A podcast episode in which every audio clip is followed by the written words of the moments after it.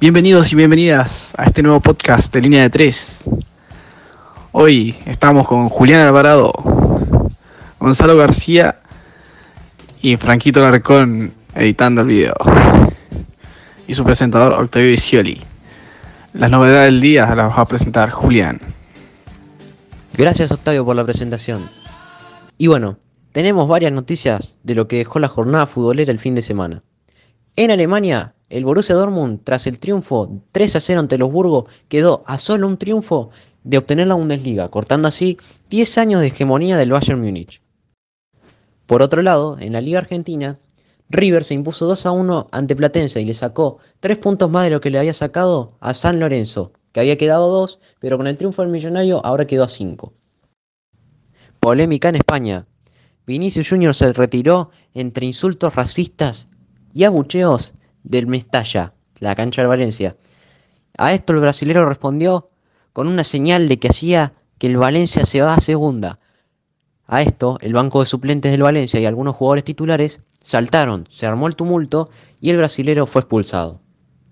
Debutó la sub-20 con victoria ante Uzbekistán. El equipo de Mascherano derrotó al equipo asiático con goles de Belis y Carboni. Esto lo hizo dando vuelta al partido ya que había empezado perdiendo 1 a 0 y se complicó bastante la cosa, pero después el equipo supo responder bien y Argentina se llevó los tres puntos. Estos han sido los títulos de la jornada. Ahora pasaremos a debatir las noticias que acabamos de presentar.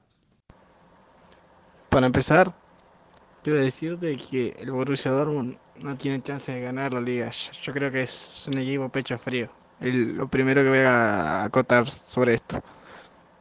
Para mí el Dortmund desaparece en partidos importantes. Es decir, ponele que el Dortmund este año jugó toda la liga y se mantuvo primero. Jugando, jugando. Pero ¿qué pasa? Llega alguien, le pasa a ser primero, quedan segundo y se tiene que jugar la primera posición para salir campeones, no aparece más. Yo creo que el Dortmund llega con chances, le saca dos puntos de ventaja al Bayern, pero siempre pasa algo que lo aleja del título, siempre pasa alguna pechada del Dortmund.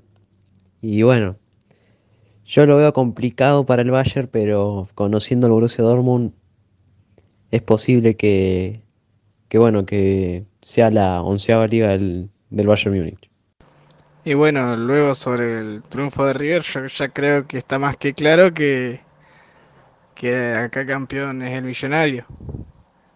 Pero gracias a su enfoque sobre el torneo, está quedando atrás sobre la Copa Libertadores y dudo que pueda presenciar octavos de final. Y mira, eh, para mí River como se reforzó está obligado por lo menos llegar a cuarto de final. Octavo de final ya se consideraría fracaso.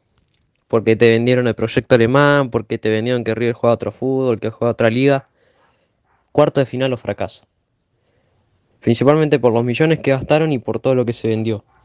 Que era el proyecto alemán, que jugaba como un equipo europeo, que le podía competir al City. Y ahora está obligado a a ganar los dos partidos que le quedan, porque si no queda fuera con Distrongue y Sporting Cristal.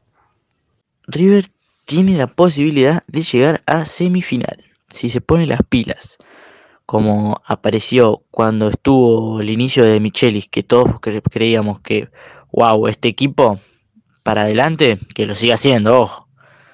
Pero como que bajó un poco el nivel. Pero si llegan a ponerle las pilas, como los primeros partidos en los que entró de Michelis, para mí tiene oportunidad de llegar a semifinal o hasta una final, diría yo. Y bueno, no hay duda alguna de que la sub-20 de la selección es una de las mejores sub-20 que hay en el mundo. Está arrasando y creo que su paso octavo está sellado. Vos, Gonzalo García, ¿qué opinas de esto? Y la sub-20 me parece que sí, puede llegar a ser finalista, pueden llegar a ser campeones porque la verdad se están demostrando muy buen nivel los chicos de la sub-20.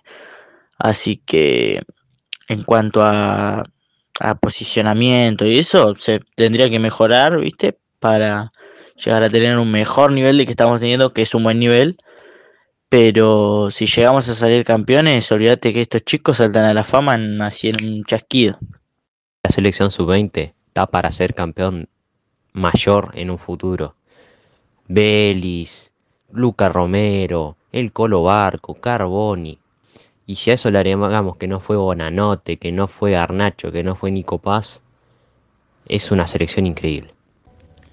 Y un tema más para agregar que podría estar bueno hablar es el tema de los árbitros.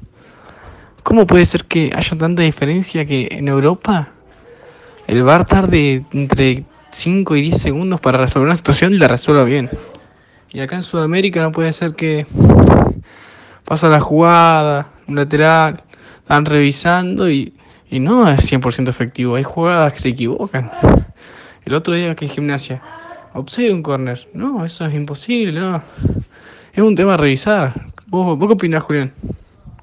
Sigo con vos, Octavio. El arbitraje de Europa es muy superior al de acá, al de Sudamérica. La otra vez estaba viendo un partido de Premier League, no me acuerdo cuál puntualmente, y el árbitro resolvió una jugada de penal en apenas 10 segundos.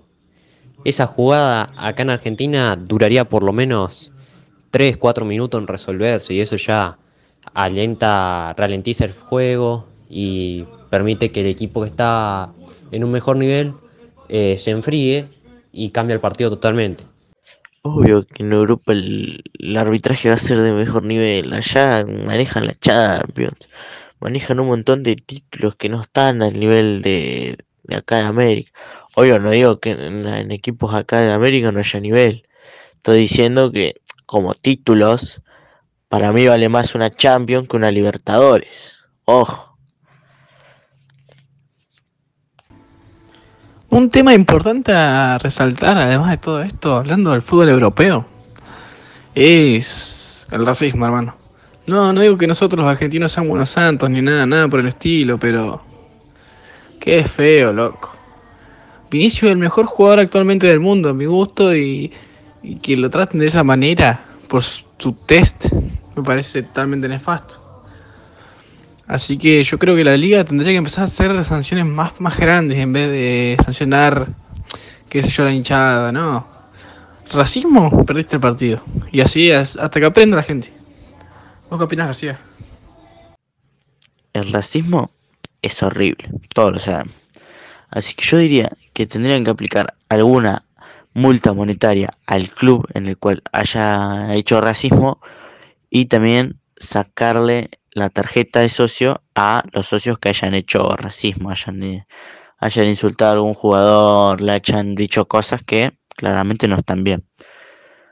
Eh, esa sería mi opinión sobre el racismo, que obviamente es horrible, el racismo no debería existir, cualquier tipo de violencia verbal, física, tampoco debería existir, así que esa es mi opinión.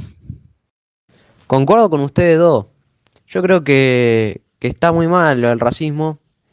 Y Infantino de hecho está viendo qué, qué sanciones pone ante los insultos racistas y todo. Entre ellos se ve la, la quita de puntos, la suspensión de partido. Eh, se está analizando qué, qué sanción se puede aplicar para los equipos que, posean hinchas racistas o que hayan dicho insultos racistas. Bueno, gracias por escuchar nuestro primer capítulo del podcast con temas interesantes y buenas opiniones. Ahora hablamos de los avances en nuestro capítulo número 2 y hablaremos de cómo disputará la selección argentina sub-20 contra Nigeria en octavos y también la finalización de las ligas europeas.